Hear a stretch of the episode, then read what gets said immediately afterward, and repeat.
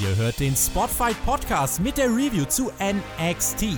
Wir analysieren den gelben Brand und diskutieren die Highlights und Lowlights der Show. Damit viel Spaß beim Podcast.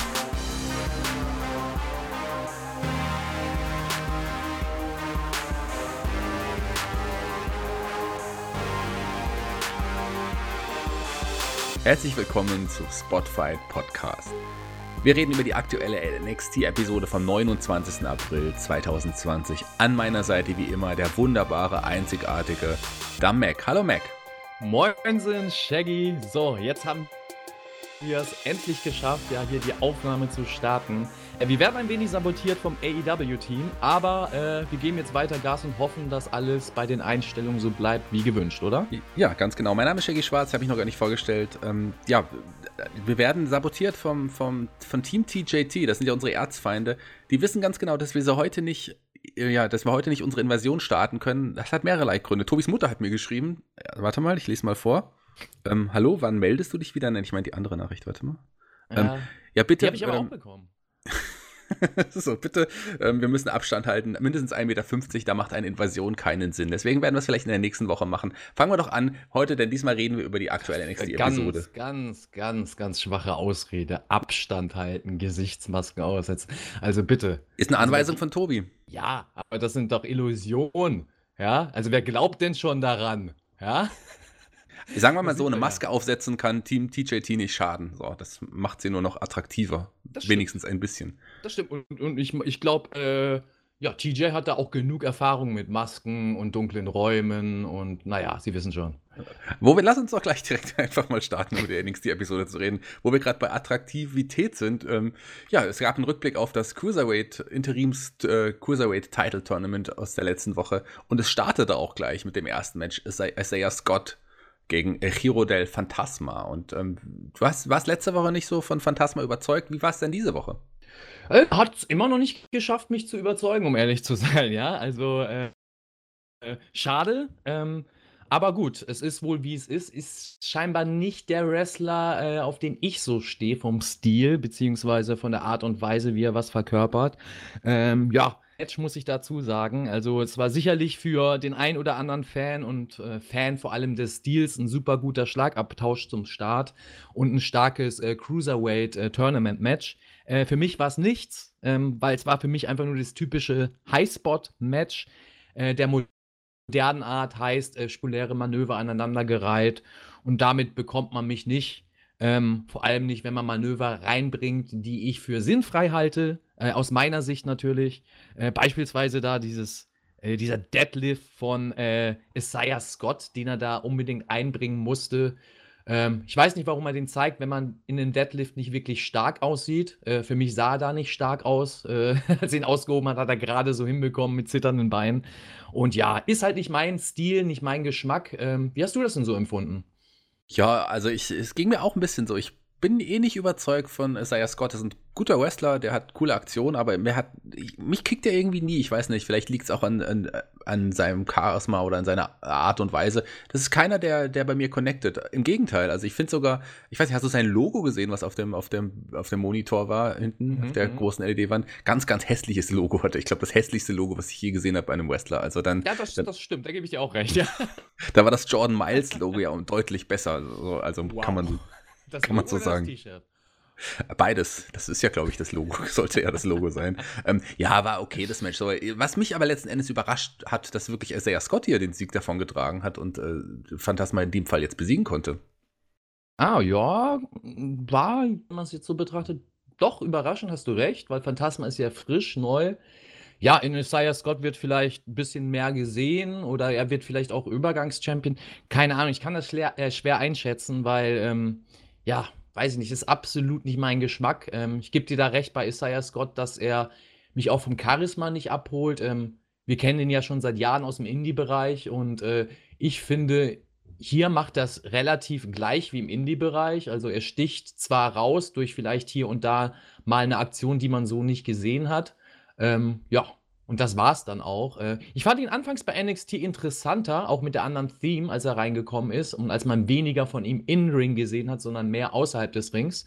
Heißt äh, Entrance und so ein bisschen, äh, ja, Hype-Videos und jetzt ist das so ein bisschen verloren gegangen. Aber ich denke, da sind wir äh, relativ in der, äh, wie sagt man, in der, äh, ja, jetzt, jetzt, fehlt mir das Wort. Scheiße, ich komme nicht mehr drauf. Scheiße, das ist ein gutes Wort. Scheiße das, passt wir sind relativ in der Scheiße, im wahrsten Sinne, ja. Ja, in der Minderheit, sage ich mal so. Äh, ich denke, viele, viele Fans haben da äh, Bock auf so einen Stil und auch Bock auf dieses Match. Würde mich mal interessieren. Also auch äh, an euch Zuhörer, haut gerne mal wieder unten in die Kommentare eine 1 oder eine 2 rein. 1 für das Match hat mir gefallen, 2 das Match war nicht meins. Äh, Würde mich mal wirklich interessieren, wie ihr das so empfunden habt. Wer mich aber dann danach, nach dem Match dann doch überzeugt hatte, war ein Rio del Fantasma, der äh, ja dann, der wollte wieder attackiert werden von diesen zwei maskierten Männern, die jetzt endlich auch einheitliche Masken äh, tragen. Die kamen aber nicht mit dem Auto in die Halle oder an den, auf den Parkplatz, ne? die kamen zu Fuß in die Halle. Aber äh, Rio del Fantasma konnte die beiden überwältigen, denn er ist ja schließlich Mexikaner. Ja, also die Story geht weiter und jetzt kommen maskierte Leute in die Halle und werden gleich wieder verjagt. Und es macht alles sehr viel Sinn und es ist sehr authentisch und realistisch und holt mich vollkommen ab.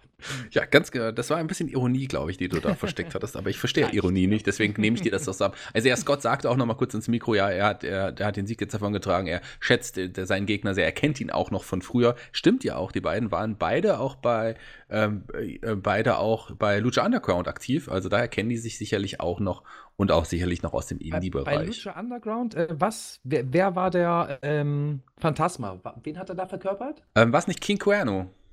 Okay, krass. Das ist, das ist, finde ich, richtig krass. Also hätte ich so nicht gedacht, um ehrlich zu sein, weil das ein himmelweiter Unterschied ist. Also die Darstellung bei NXT äh, aus meiner Sicht ist ein, 5% von dem, was er bei Lucha Underground war und gezeigt hat. Also hier ist er ein ganz anderer Charakter, äh, wirkt total farblos gegen das, was ich von, von ihm aus der ersten Staffel zumindest aus Lucha Underground kannte. Und ja, krass, schockt mich gerade ein bisschen, aber gut. Äh, ist ja nur meine Sicht darauf, ne? Vielleicht entwickelt sich das ja auch noch mal in eine andere Richtung. Warten wir es da mal ab.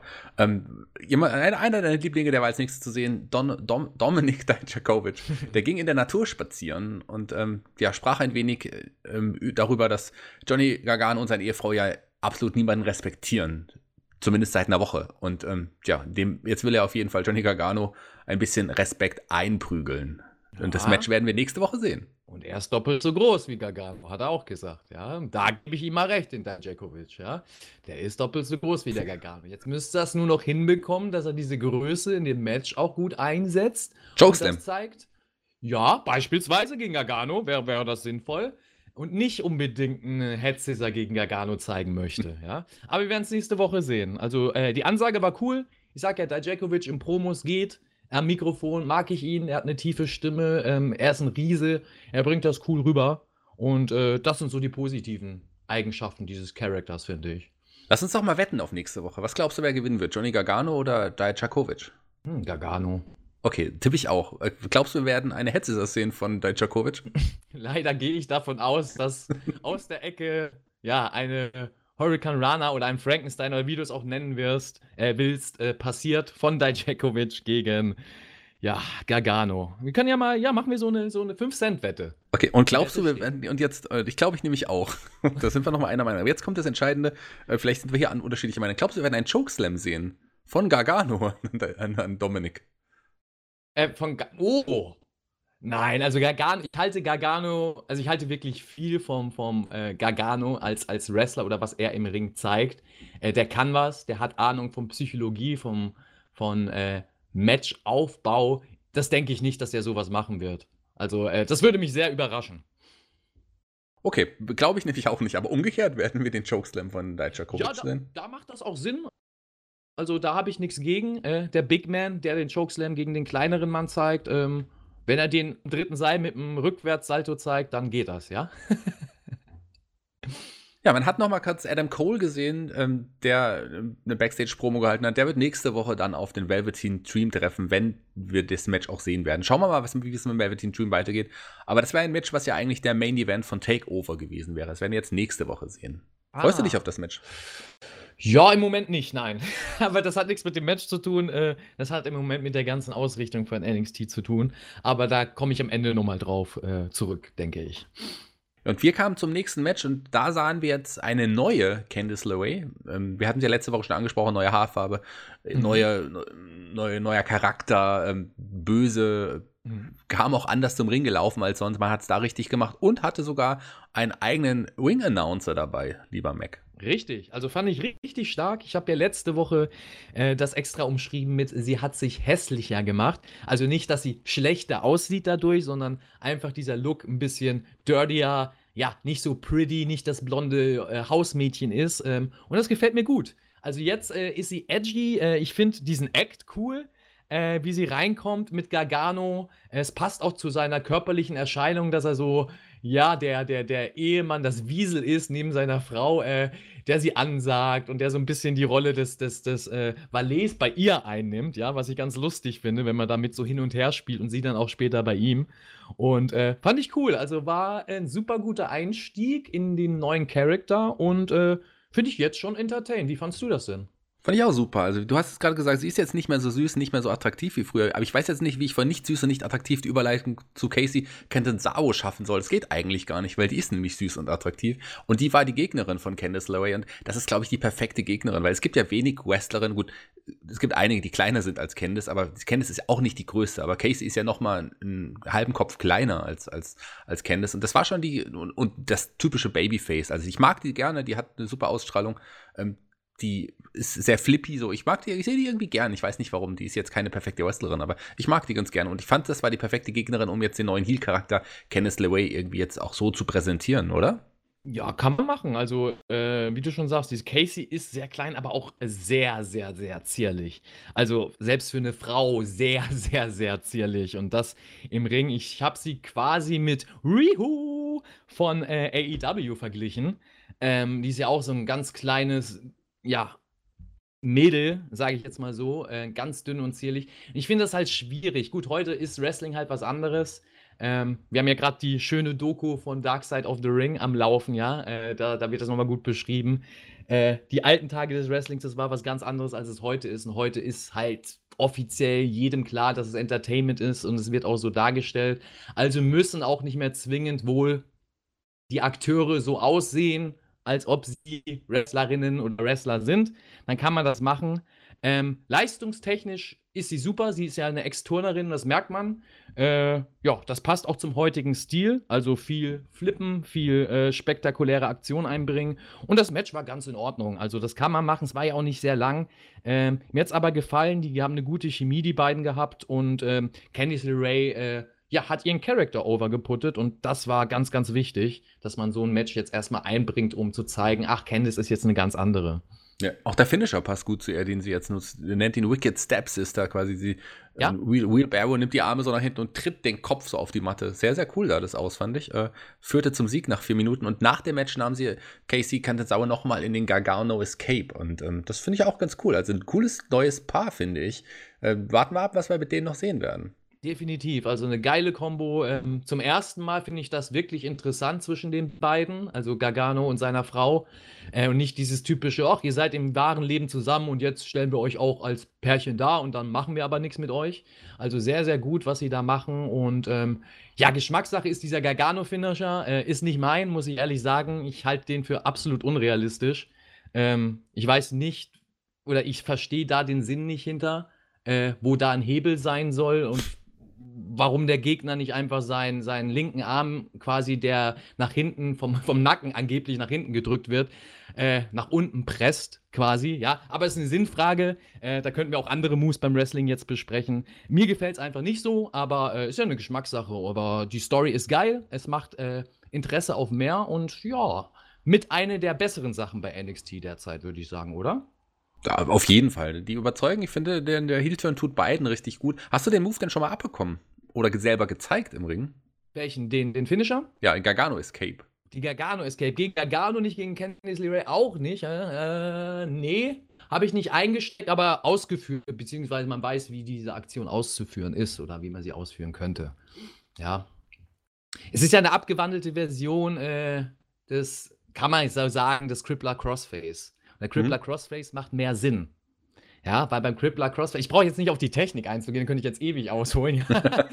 so, aber beim Crippler Crossface fixierst du den Arm äh, und über, überdehnst im besten Fall den Nacken und probierst ja quasi äh, den Gegner damit äh, auszuheben, beziehungsweise ja, vielleicht sogar bewusstlos äh, zu kriegen. Auf jeden Fall ordentlich Schmerzen zuzufügen. Bei dem Move von Gargano ist es alles so ein bisschen.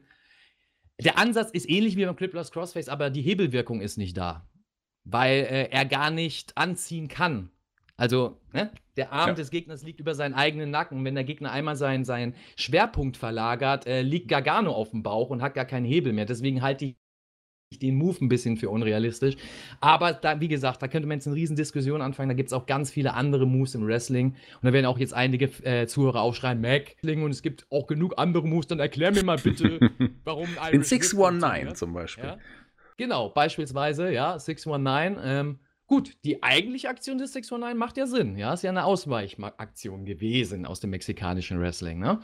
Ähm, ja, aber gut. Wie gesagt, ja. da brauche ich jetzt nicht zu weit aus. Machen wir irgendwann mal bei einer anderen Talkrunde. Genau, machen wir bei einer anderen Talkrunde. wenn wir über Moves mal reden irgendwann vielleicht. Das wäre vielleicht auch mal ganz spannend, wenn wir, wenn wir da quasi so, eine, so einen wissenschaftlichen Diskurs führen oder so. Das ja, macht ist, ja auch, ist ja auch alles so eine Philosophie-Sache. Ne? Bist du ein Freund des modernen Wrestlings oder bist du ein Freund der, äh, sage ich ja, des, des traditionellen Wrestlings heißt, äh, was ist deine Ansicht? Willst du Wrestling möglichst realistisch darstellen oder willst du Wrestling möglichst spektakulär darstellen? Das sind ja, ja. zwei andere Herangehensweisen. Oder man mischt es, das gibt es ja auch. Gibt es auch? Das sind die Großen der Kunst. Genau, und das sind zum Beispiel auch Matt Whittle und Timothy Thatcher in dem Fall im nächsten. Äh, genau, nächsten. perfekter Über. Ja, ja. ähm, bevor wir darüber reden, möchte ich dir jetzt, ich weiß nicht, ob du das schon weißt, ähm, seit neuestem ist Timothy Thatcher bei Twitter der offizielle Twitter-Account, der hat schon, er folgt selber schon über viereinhalbtausend Menschen, ähm, steht aber extra beim Twitter-Account, der wird aktuell noch nicht von Timothy Thatcher betrieben. So, witzigerweise. Also das, der Timothy Thatcher Fake-Account, ja. Ja, das habe ich natürlich auch gleich geteilt. Äh, ganz lustige Aktion, als ich das gesehen habe, äh, gleich mal mit einem erschrockenen äh, Smiley drauf geantwortet und geteilt. Und da sind auch gleich die Gemüter hochgekocht, also sowohl von Workern als auch von, von äh, Fans haben mir persönliche Nachrichten bekommen von Leuten, die sich beschweren, wie kannst du das teilen? Das ist nicht der offizielle Account. Und ich denke, ja, genau deswegen teile ich das doch. Genau aus diesem Grund. Jeder, der Tim kennt und jeder, ja, der mit ihm, und das weißt du, der mit ihm interagiert hat, weiß, wie Tim dazu eingestellt ist. Und äh, dass das ganz lustig auf einmal von ihm Twitter-Dings zu sehen. Ja. Aber gut, äh, manche verstehen das nicht. Andere haben es verstanden, fanden das ganz lustig und haben ihm dann auch gleich gefolgt, was ich noch lustiger finde. ja, ich, ich, auch. Ich fand es auf jeden Fall sehr witzig. Vielleicht ähm, kriegen wir es dadurch hin, dass Tim da reingedrängt wird, tatsächlich in so einen Account äh, irgendwie äh, irgendwann mal zu interagieren, ja? ja, sehr witzig fand ich übrigens jetzt auch die nächste Promo, die jetzt äh, stattfinden sollte. Und da sind wir bei Timothy Thatcher und Matt Riddle. Die kamen raus und ja, es, äh, es gab die Newly Bros Show. Erzähl mal ganz kurz, was uns da erwartet hatte. Ja, wow, also das war ich weiß nicht, ob ich das lustig finde oder nicht. War auf jeden Fall weird, ja. Wir haben Tim Thatcher gesehen und äh, Riddle, die, die kam raus. Äh, Riddle mit beiden Titeln natürlich wieder und äh, typische Ansage. Riddle verkörpert ja so den typischen Kiffer, äh, sagen wir es mal so, und spielt halt mit jeglichen Klischees. Ähm, bei mir fängt es jetzt langsam an, aber so zu aufgesetzt zu, äh, zu wirken. Ist halt wieder so dieses, diese WWE-Humor, der da so ein bisschen äh, abfärbt. Aber bis jetzt äh, ging es noch. Auf jeden Fall haben die eine Ansage gemacht und ähm, ja, Riddle meinte dann so äh, nebenbei eigentlich so in einem Nebensatz, äh, ja, äh, Thatcher, wir willkommen hier zu meiner quasi zu meinem neuen Segment, zu meiner neuen Show. Und dann wurde so, eine, so ein Jingle eingespielt. und äh, wie hieß denn die Show nochmal? Jetzt habe ich den Shownamen vergessen. Die Newly Bros Show. Genau, die Newly Bros Show. Ja, so ein Jingle wurde eingespielt. Also so wirklich Ende 80er, Anfang 90er like. Äh, äh, es kam, äh, wie heißt der? Brian Sexton? Nee, Byron Sexton, ja. Ja, Byron Sexton kam raus in einem Anzug, aber das Hemd, ja, so wie in den 80ern, wie Vince McMahon in seinen besten Tagen, ja, äh, aufgeknöpft, so als, als äh, Showhost und ja, mit Lachern aus der Konserve. Also es war so ein richtiger, ja, Saturday Night Game Show Character. Ähm, ja, Segment. Also es war richtig äh, lustig äh, von der Idee. Thatcher ist trocken, äh, trockener Humor, ernst und äh, Riddle hat probiert, ihn trotzdem irgendwie auf seine Seite zu bekommen, die Leute ein wenig zu entertainen. Und äh, diese Konstellation ist halt ganz lustig, womit sie halt spielen. Also ja, der stumpfe, äh, wahre, pure Wrestler in Tim Thatcher und ja, Matt Riddle, der der alles nicht ganz so ernst nimmt, eher so, so, so ein bisschen der lockere Bro-Charakter, der so die Entertainment-Schiene bedient. Und diese Dynamik, die sie da haben, die ist echt äh, gut. Äh, und für WWE-Verhältnisse auch mit einer ordentlichen Schippe Humor. Ähm, ja, kann man machen. Wie fandest du das denn im Großen und Ganzen? Mir hat es Spaß gemacht natürlich. Ich mag ja beide Charaktere sehr, sehr gerne. Und gerade ich man weiß ja, der fühlt sich damit eigentlich überhaupt nicht wohl. Und man macht es ja trotzdem irgendwie so mit ihm. Das finde ich irgendwie ganz, ganz witzig. Und dann Matt Riddle, der ist halt aber auch so. Der spielt klar mit den Klischees, aber der ist auch wirklich so ein bisschen so. Ich erinnere mich an eine WXW-Show. Ja, das, das stimmt. Äh, das, also, dass er so ist, das steht ja außer Frage. Ja, er ist, er ist ein Kifferboy, das steht außer Frage. So, ich finde halt aber in dem Segment so Kleinigkeiten, wo du halt gemerkt ja. hast, oh, jetzt hauen sie, jetzt hauen sie so ein bisschen Ah, wo auch sagt er, was war denn jetzt die Frage gerade nochmal? Ne? So, die Frage habe ich vergessen. Also diese typischen Kiffer-Dinger. Äh, da finde ich diesen Vincent Pfeffin, um mal so ein bisschen Werbung zu machen, aus Deutschland, wesentlich authentischer als ein Comedian aus Deutschland. Ähm, der spielt eben auch den Kiffer und macht nur solche Kiffer-Witze und äh, ja, der verkörpert das einfach authentischer, ja, weil das nicht so aufgesetzt wirkt. Äh, wahrscheinlich, weil auch sie vorher ein, zwei Tüten reinhaut und das dann auch noch authentischer rüberkommt. Das ja. kann Riddle jetzt äh, nicht unbedingt immer. Ja, ähm, ja. Aber äh, ich gebe dir schon recht, es ist sehr nah an der Realität dran. Ich fand es halt da nur wieder, man muss halt auch auf den WWE-Humor stehen. Und ich bin nicht der größte Fan vom WWE-Humor und deswegen äh, fand ich das Segment noch in Ordnung, aber ich habe so die Befürchtung, dass wir in den nächsten Wochen genauso wie es bei Bobby Fish und Matt oh, war, nein, nein, äh, dass nein, wir in den nächsten Wochen ganz schnell davon satt sind, ja? Ja, Vincent Pfefflin, guter Tipp. Der war auch übrigens schon bei uns in Fulda. Äh, toller Künstler, lohnt Geil. sich. Schaut euch den mal an. Also ganz, ganz geiler Typ. Ähm, Shaggy, wenn ja. der das nächste Mal da ist, lad nicht ein. Ich muss, ich muss zu dir kommen. Ja, klar, gerne. Also dauert also, jetzt halt noch ein bisschen wahrscheinlich, bis, wieder, bis es wieder ja, weitergeht. Gut. Das stimmt, ja. Aber ich glaube schon, dass der Vincent Hefflin auf jeden Fall nochmal zu uns kommen wird. Ich wollte noch ganz kurz eine Geschichte zu Matt Riddle äh, loswerden. Das war bei einer WXW-Show. Wir hatten ja Aftershow-Party am Abend. Der hat Matt Riddle ordentlich gefeiert und ähm, am nächsten Morgen war irgendwie ein ähm, ich glaube, ein Fotoshooting, wo er da sein sollte. Und, und er kam halt nicht, gell? Ja. So, du kennst. Und dann right kam er irgendwie zwei Stunden zu spät oder sowas und äh, sagte, ich fragte ihn, wo warst du denn? Und er sagte dann zu mir, ja, ja, sorry, Bro, ich kann ja nicht beides machen. Ich kann nicht hier auf der Aftershow-Party total abfeiern und am nächsten Morgen pünktlich da sein. Ich kann nicht beides machen, Bro. So. Richtig geil. Also er ist ja nicht eine Seltenheit gewesen, dass die internationalen Gäste da nicht aufgetaucht sind am ja. nächsten Morgen. Äh, verständlicherweise bei, bei, dem Schedule. So, aber Riddle war so mit der Einzige, der das auf seine äh, charmante Art und Weise am nächsten Morgen entschuldigt hat. Ähm, und man ihm das einfach so abgenommen hat. Ja, und gesagt hat, ja gut, das ist in Ordnung. Okay, hast recht, alles klar, ist in Ordnung. Bei anderen war man pisst und auch die Offiziellen waren pisst darüber und manche wurden deswegen nie wieder gebuckt, ja. so, aber Riddle, da ist das in Ordnung. Deswegen, ja, geiler Typ. ja, aber pisst war sicherlich auch Timothy Thatcher, so ein bisschen zumindest, weil er das Segment mitmachen äh, musste, aber ja, noch mehr mir pisst. ehrlich gesagt ein bisschen leid. Ja, noch mehr pisst waren aber auch äh, deine Buddies, äh, Marcel Bartel und Fabian Eichner, die äh, das Segment unterbrochen haben. Das fand ich wieder gut, ja. Also, das war so das Highlight des Segments. Da war ich auch froh, äh, weil das so ein bisschen in die Schiene, wie ich schon gesagt habe, abgerutscht ist, wo ich so dachte, bitte, jetzt macht nicht noch länger Witze, weil jetzt wird es nicht mehr witzig. Ja, und dann kam Imperium zum richtigen Zeitpunkt und hat da mal äh, eine klare Ansage gemacht. Für mich ein komisches Gefühl. Wie war es denn für dich so zu sehen, dass Ringkampf gegeneinander agiert? Ja, es ist ja, es ist ja Imperium und äh, Ringkampf ist mal außen vor gelassen. Klar waren die auch mal zusammen Ringkampf, aber da war Fabian Eichner ja auch nicht dabei in dem Sinne. Also man hat ja schon oft Leute, die früher auch zusammen geteamt äh, sind, in anderen Ligen gegeneinander gesehen. Aber für mich, mich hat das nicht gestört. Ja, das, das ist klar, äh, dass man schon öfter auch in ganz anderen Wrestlern ja woanders schon mal äh, zusammen ange äh, sind gegeneinander angetreten. Ich finde nur bei Ringkampf ist es für mich halt so ein bisschen merkwürdig, vor allem bei dieser Konstellation. Jahre auch schon, während sie bei WWE waren, dann wieder bei WXW angetreten sind, äh, war es halt immer, ja, Thatcher, Walter, äh, Junior, die irgendwie in einer Verbindung, ne? oh, Entschuldigung, Marcel Bartel, ja, in irgendeiner Verbindung. Ähm, und ja, sie jetzt halt so zu sehen und gegeneinander ist halt so ein bisschen, man muss sich erstmal dran gewöhnen, weil man halt immer denkt, ach so, jetzt geht gleich der Turn von äh, Thatcher gegen Riddle und er gehört zu Imperium und, ne? So, das ist so, was bei mir im Kopf abgeht. Ähm, mhm. Ähm, aber ich fand es sehr cool. Also, ähm, ja, da hat man äh, vier, meiner Meinung nach, äh, gute Catcher zusammen äh, gewürfelt. Äh, da kann was Großes draus entstehen. Endlich im Titel, äh, Title Picture, beziehungsweise zumindest wird es geteased, Imperium. Äh, verdient meiner Meinung nach, weil die mit Abstand eins der ja, oder das stärkste Tag-Team bei NXT US oder in der USA sind. Bei UK haben wir vielleicht noch mit den Grizzled Young Veterans ein anderes Team, was auch sehr stark ist, aber meiner Meinung nach noch nicht auf dem Niveau von Imperium. Und ähm, geil, also äh, kann man gespannt sein, was da kommt. Ähm, schade finde ich es halt nur, dass es unter den Umständen ist. Ähm, heißt, dass wir kein Publikum haben und ich leider dann auch das Match sicherlich nicht so äh, abfeiern kann und so stark empfinden werde wie mit Publikum.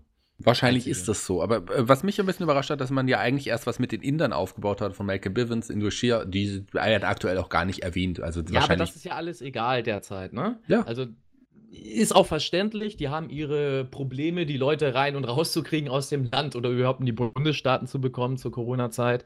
Und äh, derzeit kannst du eigentlich wenig auf die Stories bei NXT geben, weil jede Woche wird das umgeworfen. Ne? Wir haben das bei Bella gesehen, äh, wie du hier sagst, bei Indochea. Es gibt so viele Stories, die angefangen werden, die in der nächsten Woche nicht mehr aufgegriffen werden. Dann sind sie auf einmal in anderen Stories drin und es ist auch in Ordnung.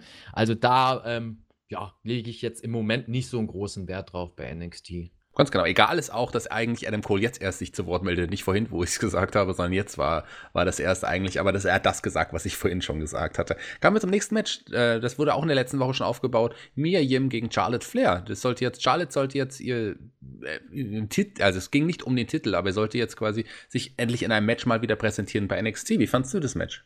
Äh, muss ich ehrlich sagen, die Ladies äh, haben zuerst, also Jetzt, was haben wir jetzt? Wir hatten vorher ein. Nee, vorher hatten wir auch schon ein Mädelsmatch, okay. Aber das Mädelsmatch, also Charlotte gegen Mia Yim, für mich äh, jetzt das stärkste Match des Abends. Äh, hat mir gefallen, auch ohne Publikum, muss ich sagen, hat man es geschafft, äh, mich da ein bisschen äh, abzuholen, mich da tatsächlich an das Match glauben zu lassen. Äh, Charlotte, ich finde halt Charlotte einfach so unglaublich gut und das sieht man hier. Sie hat Mia Yim ähm, zum, zum guten Match gezogen. Ähm, ja, sie ist einfach so verdammt gut. Ich kann eigentlich nur schwärmen über Charlotte, weil die Präsenz, wie sie sich gibt, wie selbstsicher sie jetzt auch ist im Ring. Also, wenn du das mal vergleichst vor ein paar Jahren, ist ein himmelweiter Unterschied. Ähm, man merkt jetzt sehr, finde ich, dass sie Ric Flairs Tochter ist, ja. Äh, sie strahlt enormes Selbstbewusstsein aus im Ring. Kann auch sein, dass es mit ihrer privaten Situation zusammenhängt, dass sie gestärkt ist durch ihren äh, Lebenspartner und da noch sicherer im Ring agiert, aber ich finde, gerade derzeit strahlt sie extrem und äh, fand ich echt ein super starkes Match für eine Weekly ohne Publikum. Hat mir gefallen. Wie, fandst, wie fandst du das denn?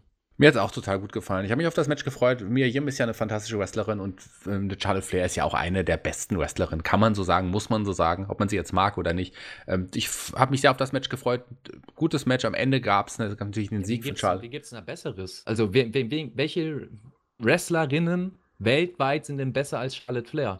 Im All naja, das warten wir ab, weil nach dem Match, nachdem Charlotte Flair mit dem Figure 8 ähm, gewonnen hatte, kam eine Wrestlerin raus, die ich auch fantastisch finde ja. und die auf jeden Fall möglicherweise zumindest fast gleich gut sein könnte. Oh, Io Shirai. Ja. Und die wird nächste Woche auf Charlotte treffen. Ja, ich bin auch ein riesen Io Shirai-Fan. Diese Ansätze, also das war eigentlich auch mein Highlight von NXT, also das Match und danach diese Ansetzung äh, dass ich das sage, ja, der hier immer als äh, Women's Wrestling-Hasser abgestempelt wird, das sagt schon einiges aus, möchte ich sagen, ja.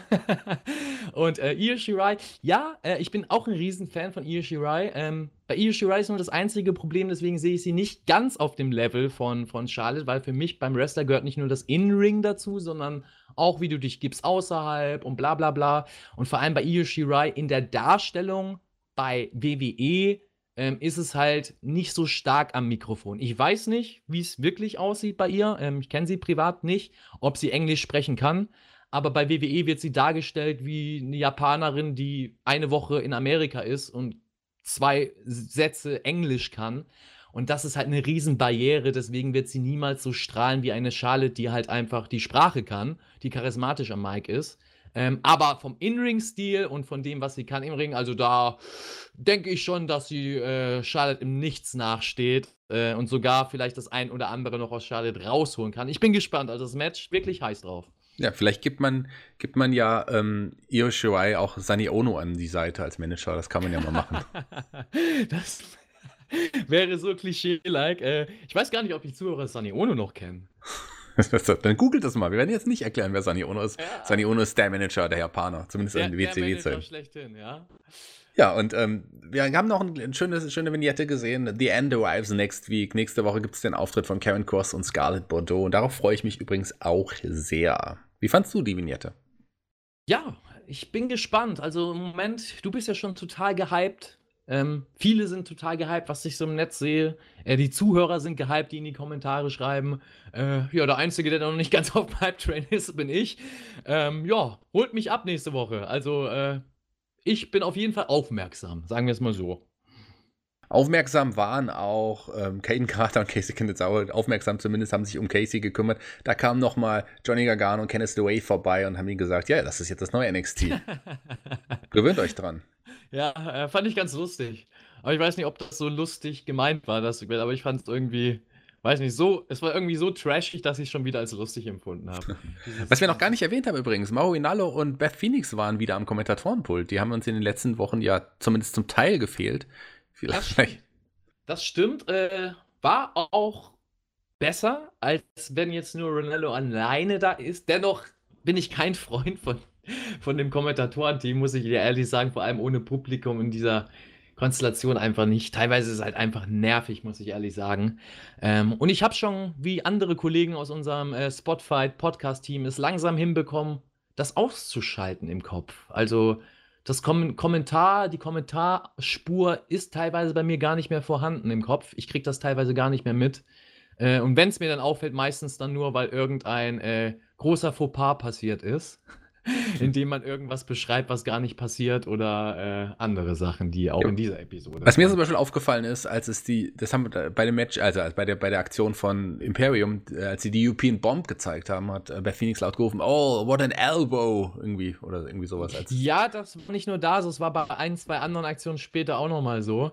Ähm, ich bin mir da nicht sicher, ob das am Taping lag weil in dieser Episode auch sehr viel geschnitten worden ist. Ähm, das sieht man bei einigen Matches, äh, vor allem später beim Cruiserweight-Titelmatch ähm, sieht man das. Äh, ja, vielleicht hat das damit zusammen oder hängt das damit zusammen, dass sie was weggeschnitten haben vom Bildmaterial, aber die Audioline noch weitergelaufen ist und vielleicht was anderes beschrieben wurde. Oder dass sie vielleicht einfach ihr Skript abgelesen hat, wie es bei WWE so ist. Hm. Und im Skript halt Elbow stand und die halt mal kurz improvisiert haben und was anderes gezeigt haben. Das kann natürlich auch sein. Kann natürlich auch sein. Ähm, als nächstes ging es weiter mit Finn Baylor, beziehungsweise nicht mit Finn Baylor. Der ist immer noch verschwunden. Wir wissen immer noch nicht, was mit ihm passiert ist. Sein Rucksack ist noch da. Mehr wissen wir nicht. Ja, ähm, mehr will ich dazu auch gar nicht sagen. ja, aber mehr willst du bestimmt zu Dexter Loomis sagen, denn der äh, trat im nächsten Match an gegen Shane Thorne. Den hatten wir letzte Woche im Main Event gesehen. Hier wieder ein normalen Match. Den baut man, den baut man gut auf. Ja, definitiv. Mein Highlight der Männer-Matches. Also äh, quasi hätte ich jetzt NXT abschalten können. Ich habe äh, mit Charlotte gegen Mia Yim ein schönes Match gehabt und das Frauen-Highlight, Dexter Loomis gegen Shane Thorne äh, im Männer-Highlight für mich. Ähm, fand ich super. Also ich feiere den Typen jetzt schon. Der Entrance ist cool. Ähm, die Befürchtung, die ich hatte, dass man äh, ihn jetzt irgendwie verwurstelt, äh, ist nicht eingetroffen zum Glück. Man hat das, was letzte Woche passiert ist, einfach wieder gestrichen. Äh, aus verständlichen Gründen rund um Velveteen Dream. Äh, und ja, jetzt ist er wieder da, wo er eigentlich war, als Singles-Wrestler und mit seiner Story des, Creep des Creepers, sagen wir es mal so, ja, Creeper. und äh, fand ich geil. Also äh, am Anfang war es nur ein bisschen komisch, weil der Ref oder der weibliche Ref ein bisschen abgefuckt hat und äh, zwischen den beiden irgendwie hing, während sie eine Aktion zeigen wollten oder in den Lock gehen wollten. Äh, aber das Match fand ich okay, schönes Storytelling. Äh, Loomis ist ein richtig starker Charakter. Mir sehr, ganz viele kleine Sachen bei ihm. Mir geht es da gar nicht um, oh, er muss jetzt Flips und geile Aktionen zeigen, sondern Storytelling, Character Work. Das ist bei ihm so stark. Sein äh, Blick, seine Bewegungen, wie er sich gibt. Aber auch Shane Thorne hat mir in diesem Match besser gefallen. Ähm, ja, fand ich cool. Wie fandst du das denn? Mir hat das auch super gefallen. Ich mag ja Shane Thorne auch generell, der jetzt blondiert ist. Ich weiß nicht, wie lange der schon die blonden Haare trägt. Ähm, den kennen wir ja auch, das ist schon, schon einige Jahre jetzt bei NXT mittlerweile. Äh, hat seine Rolle wohl gefunden, kann man so sagen. Immer ähm, wieder neu, haben wir ja schon mehrmals festgestellt. ach, Shane Thorne, ja stimmt, der ist ja von denen.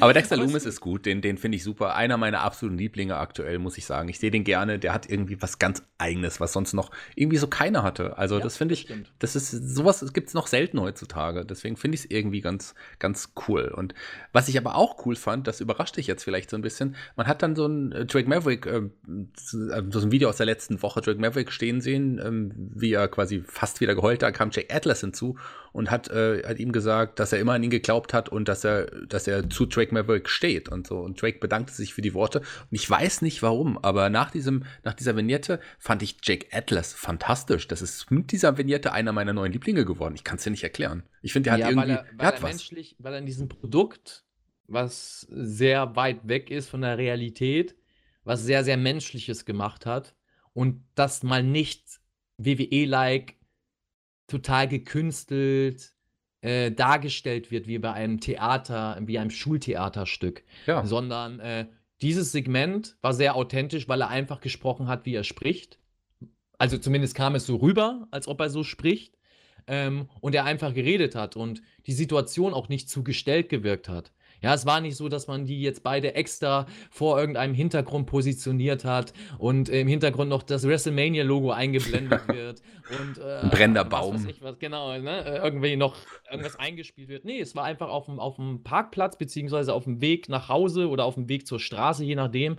Und die Kamera ist mitgelaufen. Und das war auch ganz wichtig, ein Stilelement, dass die ja. Kamera nicht statisch war und schon ja ein Bild abfilmt, sondern dass die Kamera wie ähnlich wie bei einer Reportage einfach äh, ja, äh, von, einem, von einer Person getragen wird und man das auch merkt, dass es eine Bewegungsunschärfe gibt, eine kleine, dass äh, das Bild nicht stabilisiert ist und ein bisschen äh, ruckelt. Und das macht schon sehr, sehr viel aus ähm, vom, von der Wahrnehmung. Und äh, gebe ich dir recht, äh, das hat den äh, Atlas wesentlich sympathischer wirken lassen, als er vorher im Match gewirkt hat. Und ähm, ja, diese Menschlichkeit kam rüber. Also da Daumen hoch, definitiv. Vielleicht ist es auch einfach nur die Brille, aber das ist ein anderes Das kann es natürlich auch sein, ja. ähm, was jetzt noch in dem, äh, in dem Segment gefehlt hat, ist, dass man die beiden Mex maskierten Mexikaner im Hintergrund hätte wegrennen sehen können. Das wäre witzig gewesen, aber das.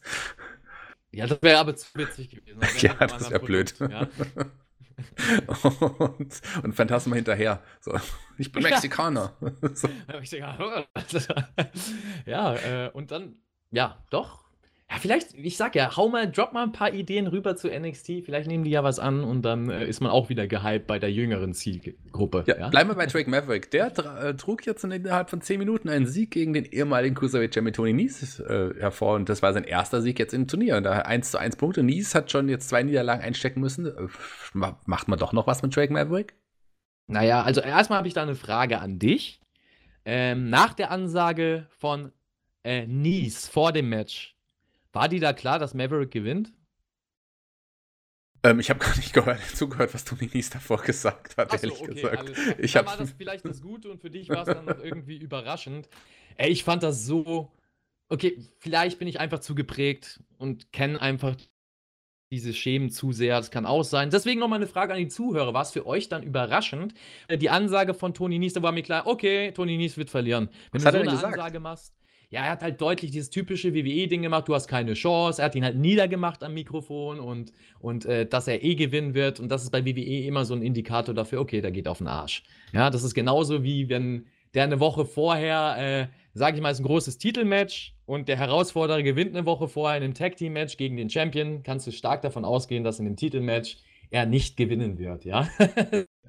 So, hat man den Gegner nochmal vorher gestärkt und dann sieht er gut aus fürs Publikum und in der nächsten Woche kann er auf den Arsch gehen. Und das war hier ähnlich. Ähm, dass ich da einfach zu sehr in der Materie bin, äh, in dem Fall. Aber ich fand das ganz schlimm, dass man diese Ansage macht, weil für mich war das schon alles gespoilert, dass Maverick da gewinnt äh, vom Match. War es die typische Underdog-Story? Ähm, muss man drauf stehen?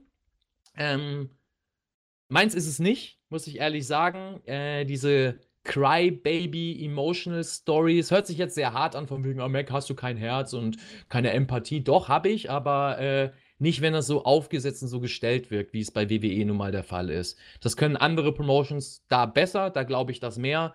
Äh, hier finde ich es einfach. Ach, aber vielleicht habe ich da zu viel Background-Wissen. Ich das einfach alles so, ja, komm, jetzt ist er in dieser Rolle und der hat jetzt schon offiziell geweint, jetzt spielen wir immer mehr damit und auch im Match werden wir ihn leiden lassen, sodass das Publikum möglichst schnell Mitgefühl mit ihm hat und denkt, oh, der Arme und der muss das doch jetzt schaffen und am Ende schafft das und ja, für mich war es 0815, hat mich nicht abgeholt und Sieg für Maverick, äh, ja, die Ansage danach fand ich gut von ihm, ähm, da merkt man auch, oder finde ich, äh, seine Stärke. Er ist am Mikrofon. Er ist ein Entertainer, meiner Meinung nach, Maverick. Also er ist wirklich gut am Mikrofon und passt auch zu WWE äh, in irgend so einer Rolle. Äh, Im Ring finde ich ihn in Ordnung, aber jetzt nicht irgendwie so herausragend, dass ich sage, er muss jetzt aktiv Matches bestreiten, meiner Meinung nach. Ich mag Drake Maverick gerne. Ähm, die aktuelle Geschichte tut seiniges auch dazu. Ich mag Underground, äh, Underdog Stories, Underground Stories, Underdog Stories auch irgendwie ganz gerne. Äh, warten wir es mal ab. Also ich habe trotzdem hat mich das Match jetzt nicht so abgeholt. Also da war es, also nee, war ich nicht drin. Sagen wir einfach so. Warum soll ich mehr sagen? Drin bin ich auf jeden Fall in der nächsten Woche. Wenn die, die Ausgabe für nächste Woche wurde angekündigt, da werden wir sehen. Charlotte Flair Io Shirai werden Dominik Dijakovic gegen Johnny Gargano sehen äh, und Adam Cole gegen den Velveteen Dream. Also das ist auf jeden Fall eine Episode, äh, da erwartet uns einiges nächste Woche. Definitiv, starke Ansetzung, hm, leider ohne Publikum. ich muss das immer einwerfen. Einige werden jetzt auch sagen, oh, jetzt lass das doch mal. Aber ist für mich ein ausschlaggebender Grund fürs Wrestling oder Wrestling als gut zu empfinden. Und deswegen betrachte ich das mit so einem äh, weinenden und mit einem lachenden Auge. Das, das, das schweigt auch einfach. das schweige ich, denn äh, lachendes und weinendes Auge, das trifft irgendwie so ein bisschen auch auf den Main Event zu, weil der mich auch überhaupt nicht abgeholt hat. Keith Lee gefühlt, äh, gut, im Single-Match weiß ich nicht, ob die, ich glaube, ich hatten die noch gar nicht, aber gefühlt das auch das 20. Mal gegen Damien Priest, oder? Wie ging es dir? Also ich fand das Videopaket vorher deutlich stärker, ja.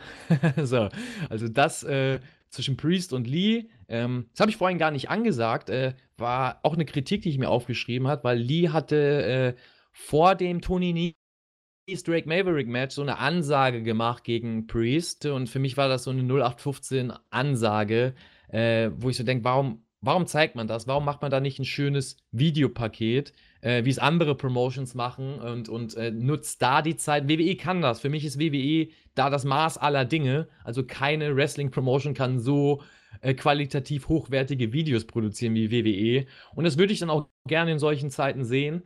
Und war da ein bisschen enttäuscht, dass sie da so eine ja, einfache Ansage aus dem Lockerroom zeigen. Aber wurde eines Besseren belehrt. Und hier sieht man es. Hier gab es dann das Videopaket zwischen Priest und Lee, äh, was ich interessant fand. Und wie du sagst, das Match, ja, war auch sicherlich okay für den einen oder anderen Zuschauer. Äh, ich das Finish nur richtig dumm. Ähm, also, ja.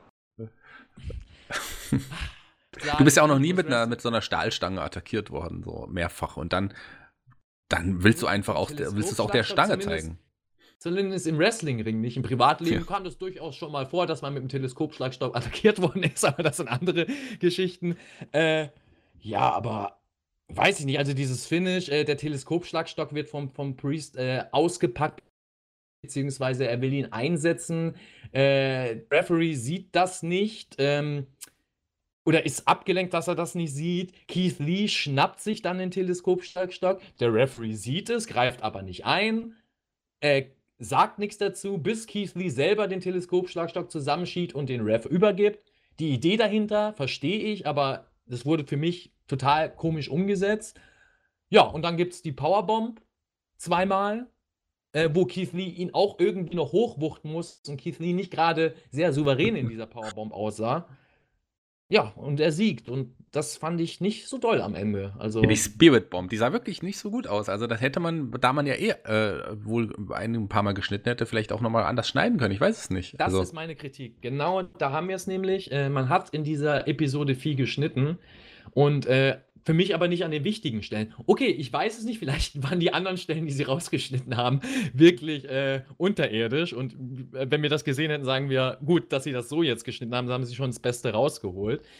Aber auch in dem Match gab es ein, zwei Aktionen, also Äh, Keith Lee mit seinem Parademanöver von der Ecke. Er macht ja gerne mal diesen Deadlift Suplex aus der Ecke.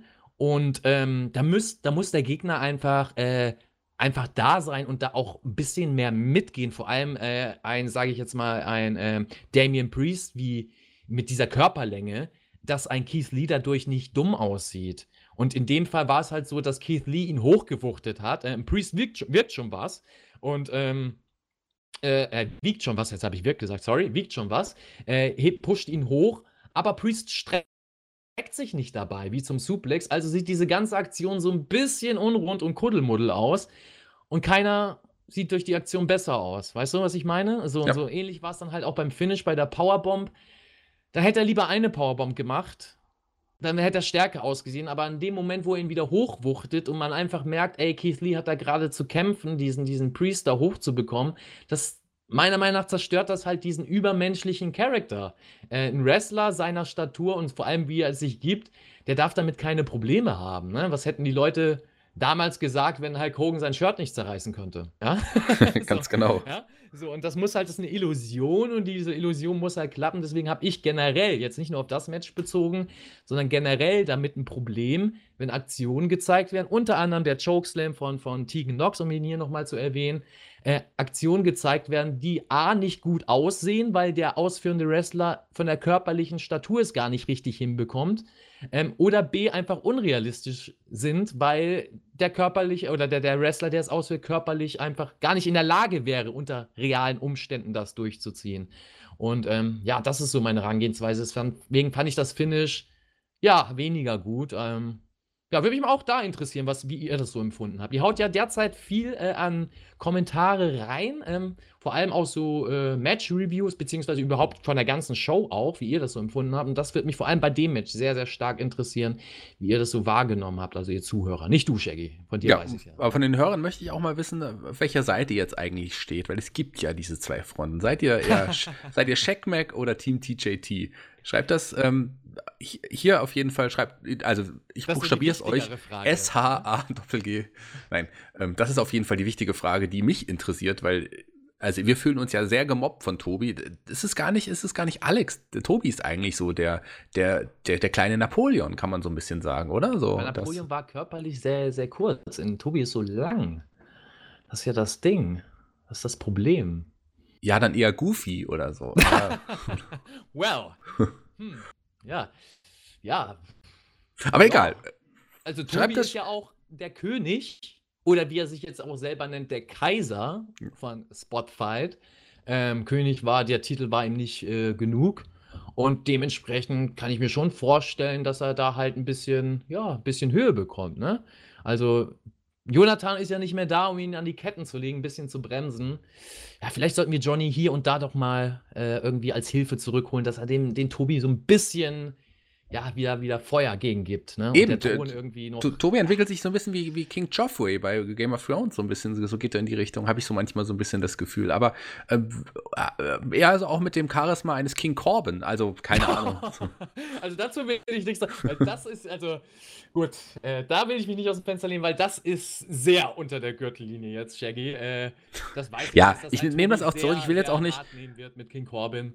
Also das, ähm, ja, also ich will keinen Ärger, ich will auch nicht, dass Tobis Mutter jetzt irgendwie sauer auf mich ist. Das kann ich aber im Moment nicht gebrochen. Das Problem dann, ja. Eben. Also von daher ähm, hören wir jetzt einfach auf. Das war's für heute. Willst du noch ein paar Worte sagen? Ja, vielen, vielen Dank fürs Zuhören auf jeden Fall. Äh, heute waren wir wieder ein bisschen, äh, äh, ja, ein bisschen, wie es auch bei NXT läuft, gerade so ein bisschen äh, durcheinander, ja. Äh, liegt mit den neuen Räumen, Räumen hier zusammen, in denen wir, in die wir verfrachtet worden sind vom Tobi. Aber ähm, wir geloben Besserung. Ich hoffe, es hat euch trotzdem gut gefallen heute wieder. Haut gerne in die Kommentare rein, was ihr so von der Show empfunden habt oder wie ihr die Show so empfunden habt. Hört in unsere Reviews rein, äh, auch in die anderen, vielleicht sogar auch mal bei den AEW-Jungs, oder Shaggy? Kann man machen. Äh, die machen das ja gut, was sie machen. Ähm, nicht so gut wie wir, aber die sind schon auf jeden Fall nicht schlecht, sagen wir es mal so ja, sind nicht schlecht. Und nächste Woche äh, lassen wir uns da auch nicht mehr irgendwie äh, bremsen, sondern wir ja. müssen jetzt mal langsam die Invasion starten, weil sonst glaubt keiner mehr dran. Ja, nächste Woche ist auf jeden Fall eine gute Episode, weil die NXT-Episode wird, glaube ich, gut und ähm, wir sind dann heiß und denn wir sind auch diese Woche auf jeden Fall das Podcast-Team der Woche. Oder? Äh, äh, Tudalu. Bis zum nächsten Mal. Tschüss.